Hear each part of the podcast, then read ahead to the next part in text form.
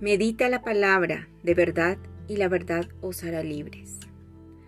Ama la verdad, vive la verdad, predica la verdad, defiende la verdad, porque el que no habla la verdad traiciona la verdad. John Hus. ¿Estamos dispuestos a dar la vida por la verdad o preferimos ser tolerantes, tibios y confiados con los lobos? ¿Cuánto amamos la verdad? ¿Cuánto amamos a Jesús? Hoy más del 80% de las iglesias en el mundo predican un evangelio que apela a la sensualidad, a la codicia de la gente, un evangelio que te exalta el ego y te enseña sobre la autoestima, algo muy contrario al verdadero evangelio de Jesucristo, porque mis amados, este te destruye el ego y no apela a la sensualidad ni engrandece al hombre. Mis amados, es muy triste lo que Pablo tenía por basura, hoy muchos lo tengan por currículum. Filipenses 3, 7, 8.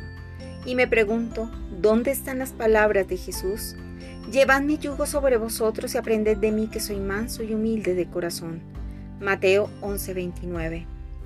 Decía un reformador, John Hus, prefiero herirlos con la verdad que matarlos con la mentira.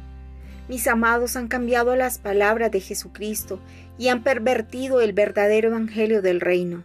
He aquí la palabra del Señor les es oprobio, no se deleitan en ella.